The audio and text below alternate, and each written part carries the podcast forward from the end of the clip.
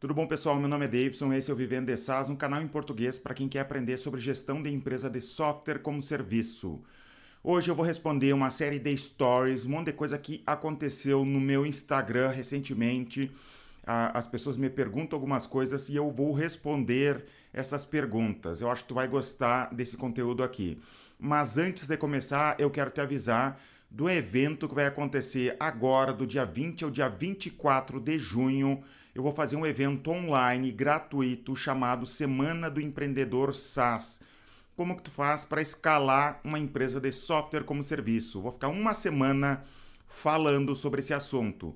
Conteúdo exclusivo, conteúdo que tu não vai ver em lugar nenhum e esse conteúdo não vai ficar disponível para sempre. Para te poder ter acesso, tu tem que se inscrever. Ah, o link para inscrição está aqui na, na descrição desse vídeo. Então já se inscreve se tu quer participar desse conteúdo, tá? Então é isso. Vamos começar então. Eu tenho umas é, 17 coisas aqui para te falar, já, já deixei aqui para mim ir lendo e te falando. Então, uma pergunta que me fizeram lá no meu Instagram. Criar algumas funções estratégicas para atingir um público pagante com um ticket maior faz sentido? Pode fazer sentido sim, principalmente se a tua empresa já está um pouco maior e agora tu quer começar a trabalhar com upsell, né, ou fazer a tua empresa crescer com upsell e não apenas com aquisição de novos clientes. É uma coisa que dá para fazer sim, mas ao mesmo tempo, dependendo da época que a tua empresa, está muito no início, tu começar a trabalhar só com novas funcionalidades, porque eu vejo que acontece muito esse erro, as pessoas têm muito essa tendência, programador tem muito essa tendência de acreditar que novas funcionalidades é o que vai fazer aumentar as vendas do teu software. E tu tem que tomar cuidado com isso. O, o, programador gosta de sentar na frente do computador e começar a programar e acha que quanto mais funcionalidade, mais venda vai ter. E isso não é verdade. Não estou dizendo que algumas funções estratégicas não podem te ajudar a vender, mas normalmente não é verdade só ter novas funcionalidades, porque tu colocou uma funcionalidade nova, tu vai ter que se preocupar em colocar, em, em é, fazer o marketing dessa nova funcionalidade. De alguma maneira, tu vai ter que informar para o mercado que essa nova funcionalidade existe. Então, em vez de trabalhar o marketing dessa maneira, não seria muito mais fácil tu trabalhar para conquistar mais clientes que querem o que tu já tem para vender? É isso que eu te recomendo é, o teu marketing já está bom o suficiente, teus processos de venda já estão bons o, o suficiente, será que não existe mais gente no mercado atualmente que pode comprar o teu software sem nenhuma mudança nele? Porque programador é caro. Realmente tu quer investir em programadores agora que o mercado está difícil de encontrar programadores, que está concorrido?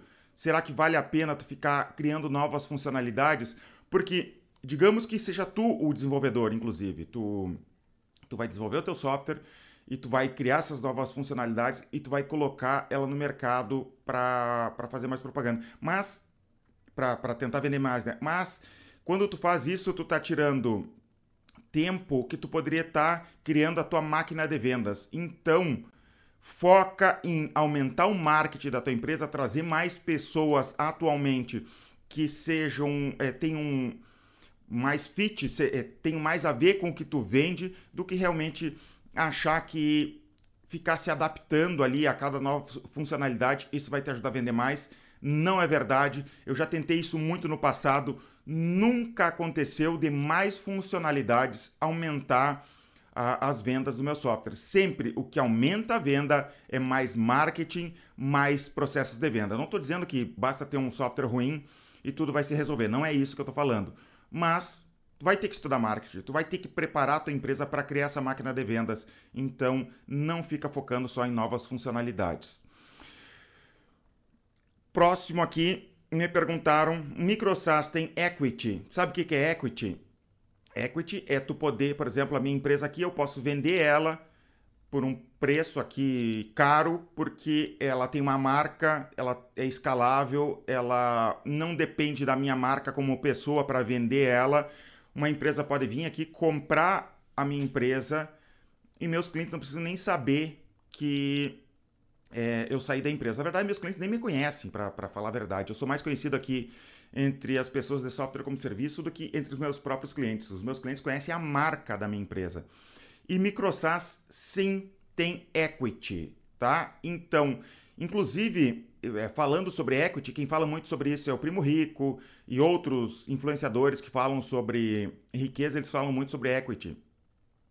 E o SaaS tem isso, né? O SaaS tem essa possibilidade de tu, tu tá ficando, tu, tu montou aquela empresa e tu tá ficando rico e tu não se deu conta porque de repente aquele dinheiro nem tá entrando diretamente no teu bolso como salário, como prolabore, mas a tua empresa está valorizando muito, o teu patrimônio daquela empresa está valorizando muito.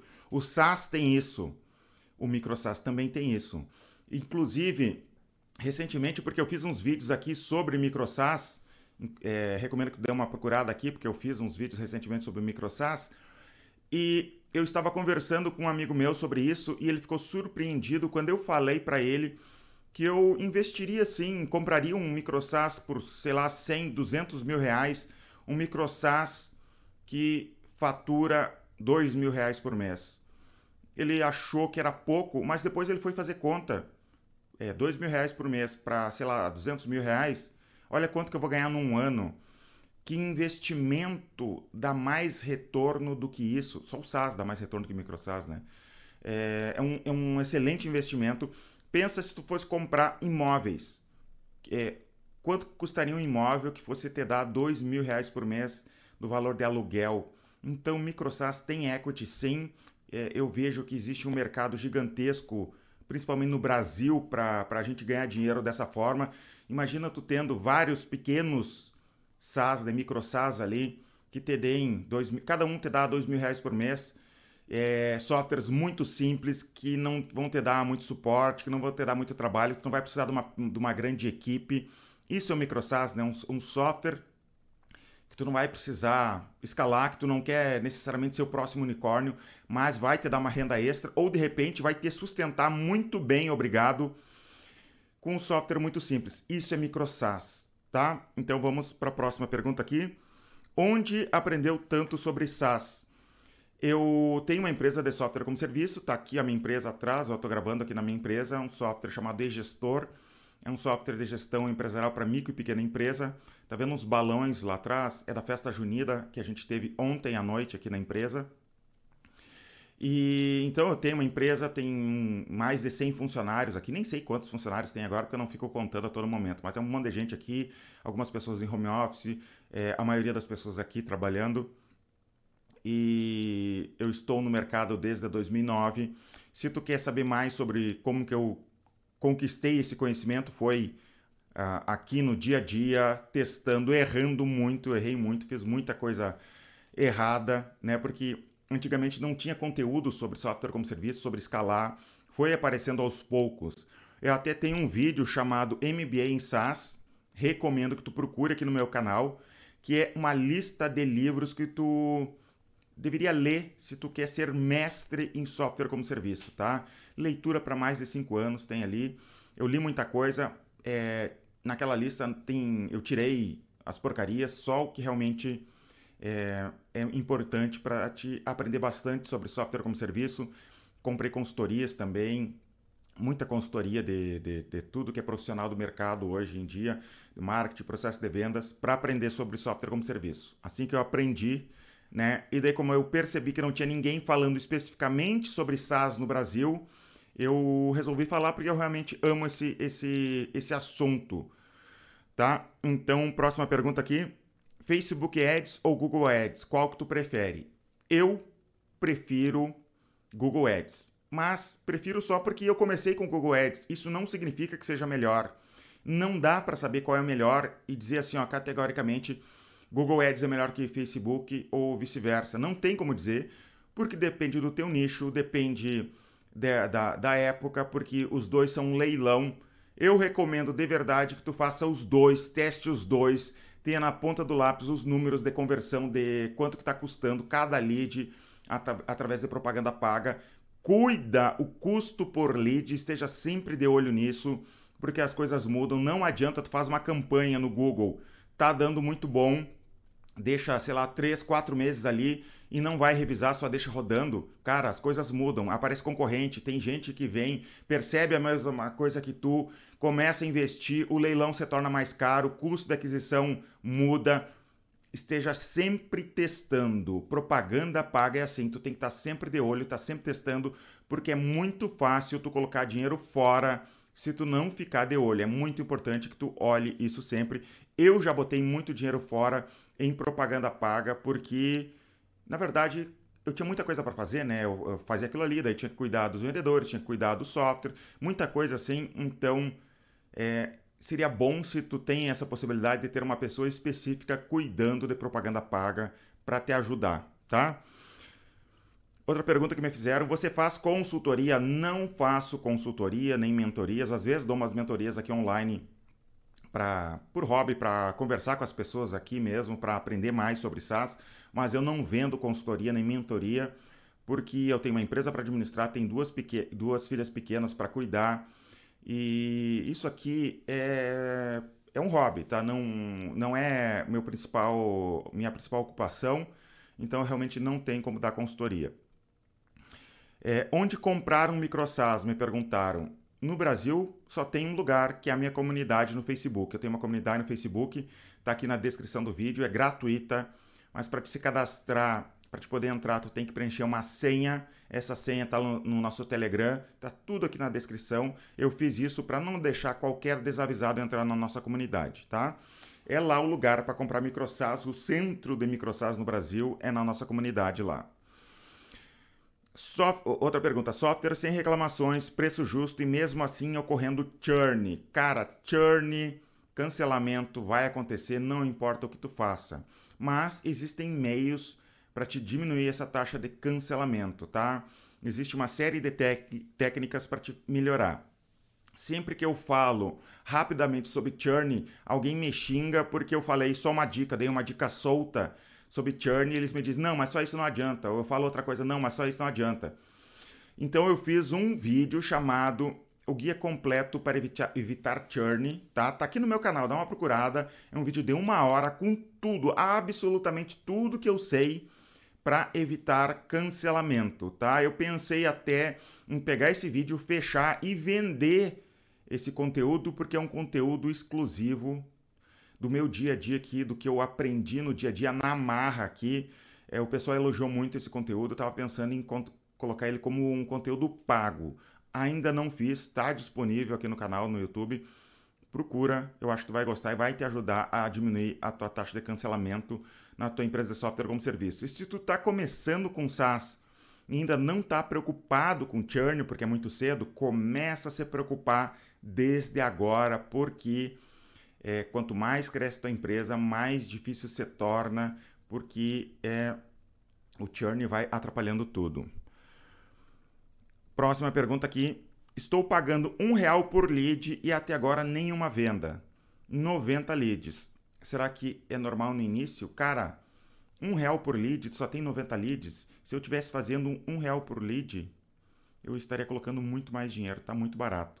90 leads ainda é muito pouco, tá? 90 leads, eu recomendo que tu esteja ligando para, sei lá, 50 leads por dia, no mínimo. 50 leads por dia. Sempre que eu falo aqui no canal do, do Vivendo SaaS sobre ligar para cliente, as pessoas torcem o nariz, o programador torce o nariz porque eles sonham com um software que eles vão colocar na internet, vai se vender sozinho, ele vai ficar rico do dia para noite, nem suporte vai dar. Sinto te dizer que SaaS é relacionamento, software como serviço é relacionamento. Principalmente no Brasil. Brasileiro gosta de relacionamento, de conversar para ter certeza se ele vai comprar ou não. Então, 90 leads é muito pouco ainda. Liga para 50 leads por dia no mínimo. Não estou te dizendo que as 50 pessoas vão te atender, mas tu tem que tentar com vontade de falar com pelo menos 50 pessoas por dia. Tá, se tu não tem os leads, tudo bem, mas se tu tem lead a um real, liga é, bastante, tá? E tu ligou, falou com o cliente, o cliente não comprou, tu vai colocar ele num, numa uma cadência de ligações, tu vai, tu vai ligar para esse lead até ele dizer, pelo amor de Deus, para de me ligar. É nesse nível, tá? Para ti realmente vender. 90 leads é muito pouco. E tem outro problema aqui que tu tem que pensar. Um real por lead, de repente, esses leads aqui não são de grande qualidade. Porque lead, claro, depende da tua área, lead não é tão barato assim, tá? Propaganda paga é, é, é caro. Não sei como que tu está captando esses leads, mas um real por lead é muito barato. De repente tem algum problema aí e não necessariamente lead barato é o que tu busca. Tu quer lead que converta, tá? Então estuda isso, testa, testa é, modificar o teu público um pouco, tentar conversa com essas pessoas para ver se esses leads são realmente pessoas que estão interessadas no que tu está buscando. No passado eu já tentei propaganda paga, por exemplo, no Yahoo. O Yahoo vendia propaganda paga, vende ainda. Eu testei, testei também no, no daquele da Microsoft, é o Bing, acho que é. E vinha muito lead, muito lead barato. Eu não sei como é que eles estão atualmente, mas eu testei faz anos isso, tá?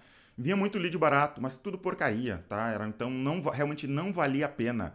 Era botar dinheiro fora, era muito melhor eu colocar dinheiro em Google que era um lead muito mais caro, mas eles convertiam. Então, cuida isso. É, o que acha dos super salários que as, big, que as big techs têm pago a engenheiros de software? É, é, é bom para os programadores, né? Isso está se, é, tá se tornando bom. O que, que eu tô, acho que vai acontecer? Vai começar a ter muito mais gente estudando programação porque eles perceberam que os salários estão altos. Isso vai ser bom para todo mundo no curto prazo ele é ruim para os empresários, mas vai ser bom para todo mundo, vai ter uma demanda muito maior de gente estudando tecnologia, então o mercado vai crescer. É... No curto prazo é ruim, não, não tem muito o que fazer. Tem as empresas estrangeiras vindo contratar em dólar, então isso dificulta para todo mundo agora no curto prazo. Mas eu acredito que esses salários não necessariamente eles vão diminuir, mas eles não vão subir tanto agora, não vão continuar subindo, né, nessa escalada de isso aconteceu, acredito eu, por causa da pandemia, porque as pessoas começaram a se acostumar com home office, teve essa debandada então de pessoas para home office porque as empresas americanas estavam pagando bem. Só, tu, é só que tu for parar para pensar e ver como é que está acontecendo no mercado, é, a economia mudou, e as big techs estão demitindo bastante porque se esperava um nível de crescimento como aconteceu durante a pandemia, mas estabilizou o crescimento. Então as empresas estão demitindo bastante agora. Até falo para ti, se tu tá bem empregado, eu não acredito que agora seja um bom momento de tu mudar de empresa de, de tecnologia para qualquer cargo, porque está acontecendo esse movimento de demissões, está acontecendo muita demissão no mundo. Então eu acredito que vai estabilizar tá? Mas é o que eu acredito. Eu não sou muito bom em previsões, mas o cara me perguntou, então é o que, que eu acho, tá? Não sou muito bom em previsões, não vai só por mim. Te informa, vai estudar quem realmente entende melhor sobre esse assunto de como é que tá a economia. Não, não sou eu, tá? Para ter dessas dicas. É o que eu tô pens é o que eu penso apenas. É... Outra informação que eu tenho que te dar aqui. Sabia que esse conteúdo aqui Todo esse conteúdo que tem no canal está disponível também no Spotify em formato de áudio. Está aqui na descrição do vídeo. Se tu quer, por exemplo, ouvir no carro, quer ouvir no celular só com fone de ouvido, todo esse conteúdo que eu coloco aqui eu transformo em áudio e coloco também no Spotify para te poder ouvir e não ficar só vendo no YouTube, porque tem gente que me fala que é, como eu faço conteúdos um pouco, um pouco maiores, às vezes não podem ouvir, não podem assistir no YouTube, tá? Uma próxima pergunta aqui. Chamar o lead mesmo se tiver fora do horário comercial ou esperar o dia seguinte? Eu nunca passei por isso, a gente sempre trabalhou só em horário comercial. Eu lembro que há muitos anos atrás, em 1999, eu era é, estagiário da CRT, Companhia Rio Grandense de Telecomunicações, que era a empresa de telefonia aqui no Rio Grande do Sul, que depois foi comprada pela Brasil Telecom e depois a Brasil Telecom foi comprada pela Oi. E eu trabalhava nessa empresa e eu trabalhava às vezes sábado de manhã e tinha que ligar para os clientes para fazer teste de linha é, sábado de manhã e o pessoal me xingava muito porque eu, eu acordava as pessoas às nove da manhã E, cara, as pessoas não gostam. Eu nunca testei aqui ligar fora de horário. Tem cliente que pede fora de horário. Aqui eles falam, cara, não tem como me ligar depois das 18. Então, eu acho que é possível sim tu ligar um pouco depois de fora do horário, ligar, por exemplo, é, entre o meio-dia e as 14 horas. Mas eu não recomendo que tu ligue é, depois desses, muito depois desses horários, porque de repente o pessoal não vai gostar. Eu postei isso no, no Instagram e veio uma pessoa me falar que ele ligava, ele trabalhava numa empresa que vendia cursos de inglês e ele ligava até as 22 horas para cliente ele fechava muito negócio. Mas era B2C, era cliente final. Eu não sei se empresa isso vai funcionar. Se alguém faz, já deixa aqui nos comentários, me diz os resultados em relação a isso, né? Se funciona ligar fora do horário. É, não adianta ter só uma experiência, é bom que tem essa comunidade aqui que ajuda a gente, né? Mas testa. Só que como que tu vai escalar isso? Tu vai contratar funcionários para trabalhar depois do horário? Como que tu vai fazer a escalada disso, né? Testa. Eu realmente nunca tentei isso. É... Dica de livro para ser um bom gestor de pessoas. Eu não tenho um bom livro sobre gestão de pessoas para te indicar. Sabe por quê? Eu já procurei muito sobre esse assunto e já procurei em livros, já procurei é, em, em, podcasts em inglês, em podcasts, é, por exemplo, de empresas de software como serviço, de startups. E eles só falam, quando falam de gestão de pessoas, eles só falam em, em ter pessoas. Como é que é? Agora me esqueci o termo. Ter é, diversidade, agora lembrei o termo em ter diversidade na empresa. E se tu tiver diversidade, tudo se resolve. Não, não, não discordo tanto assim, não sou contra a diversidade.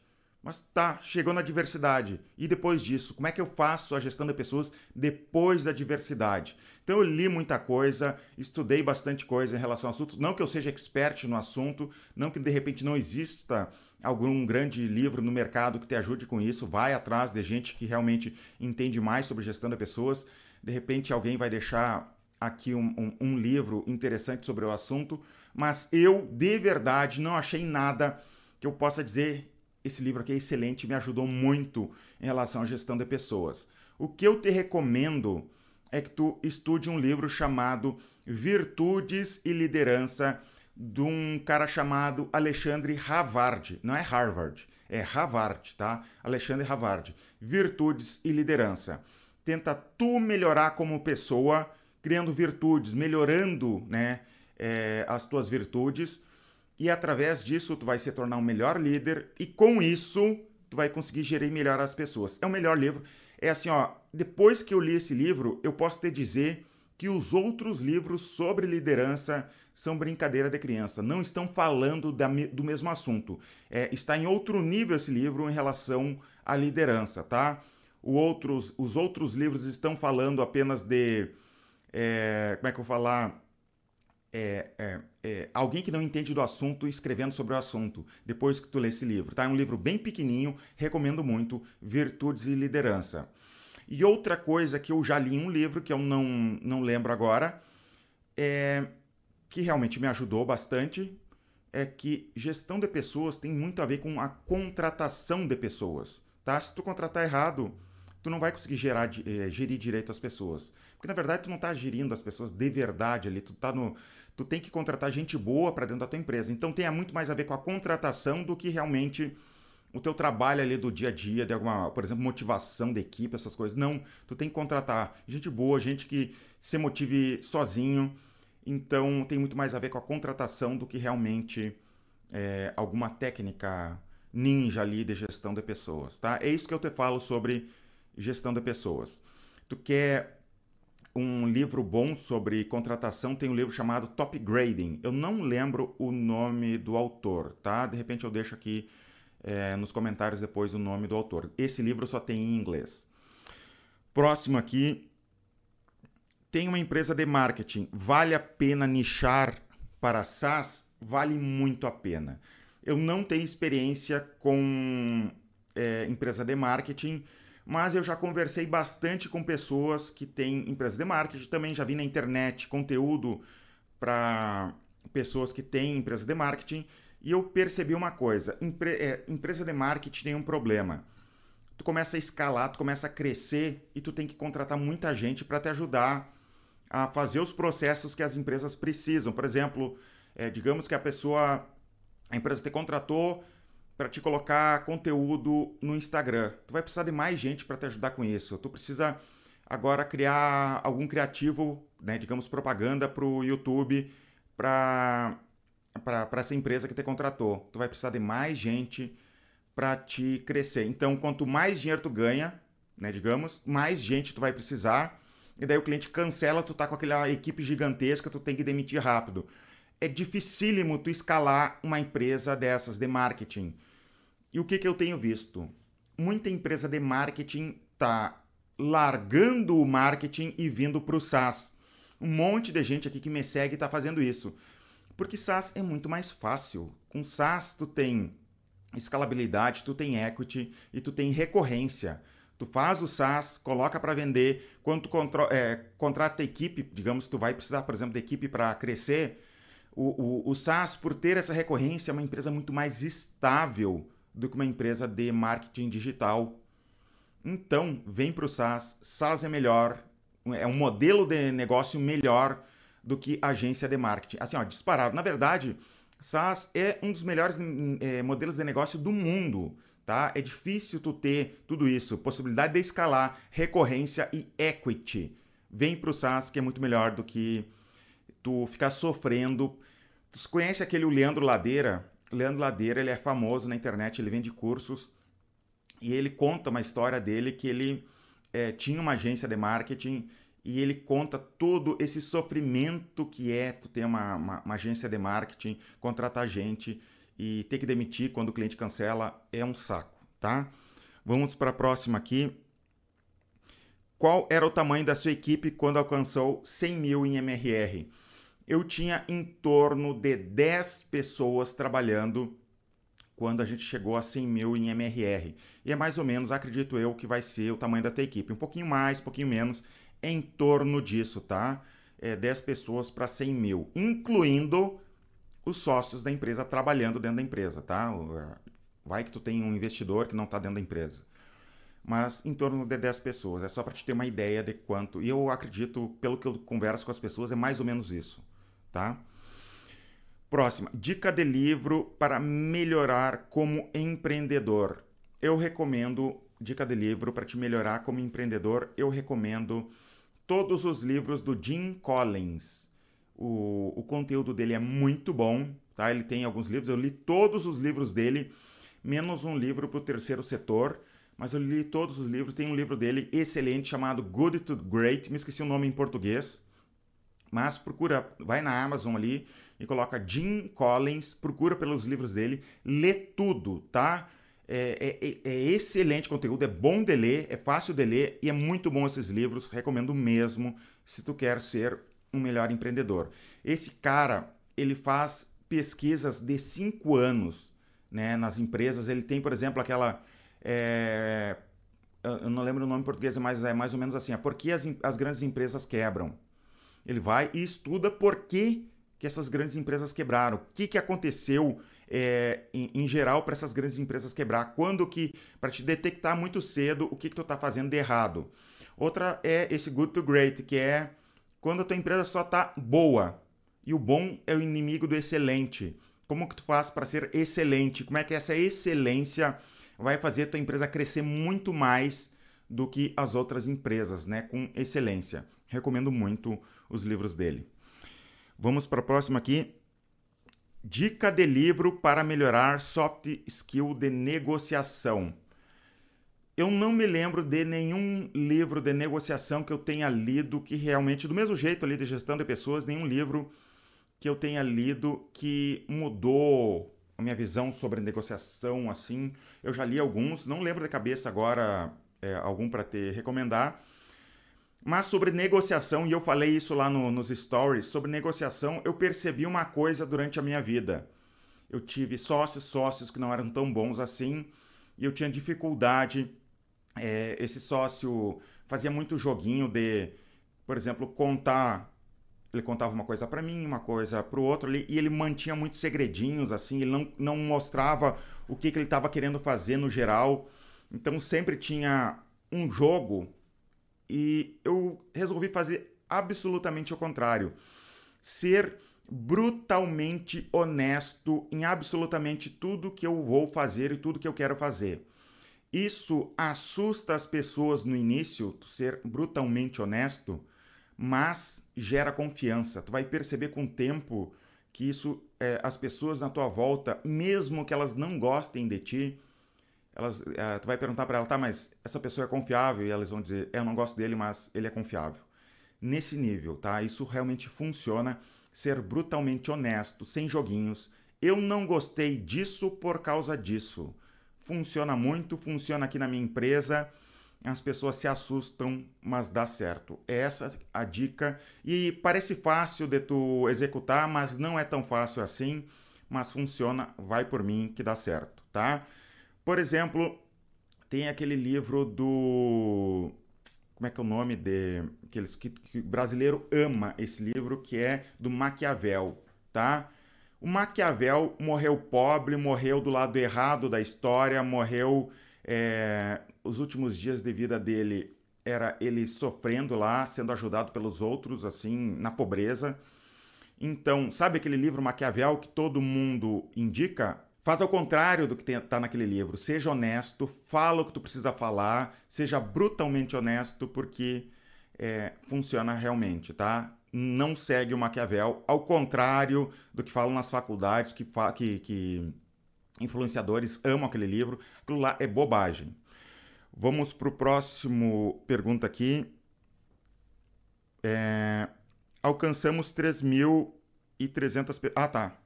Isso aqui é a última coisa que eu tinha que falar. Alcançamos 3.300 pessoas na nossa comunidade no Facebook. Então, a gente tem uma comunidade no Facebook, ela é gratuita. Tá aqui na descrição do vídeo para te poder participar. São 3.300 pessoas, 3.300 profissionais de software como serviço falando bastante, tem bastante coisa lá que acontece sobre software como serviço, gente tentando vender seu SaaS, seu micro SaaS, gente querendo comprar, gente pensando em como que eu posso escalar, gente buscando programadores, tá? Tudo lá na nossa comunidade. Participa da nossa comunidade lá, que eu realmente acredito que tu vai gostar. E última coisa agora, para te lembrar, do dia 20 ao dia 24 de junho, eu vou fazer esse esse evento online gratuito chamado Semana do Empreendedor SaaS, como que tu faz para escalar uma empresa de software como serviço. Participa do evento, também está aqui na descrição desse vídeo para te poder participar. Esse conteúdo é exclusivo, é, não vai ficar no ar para sempre esse conteúdo, tá? Já está muito grande esse vídeo aqui. Muito obrigado, até os próximos vídeos.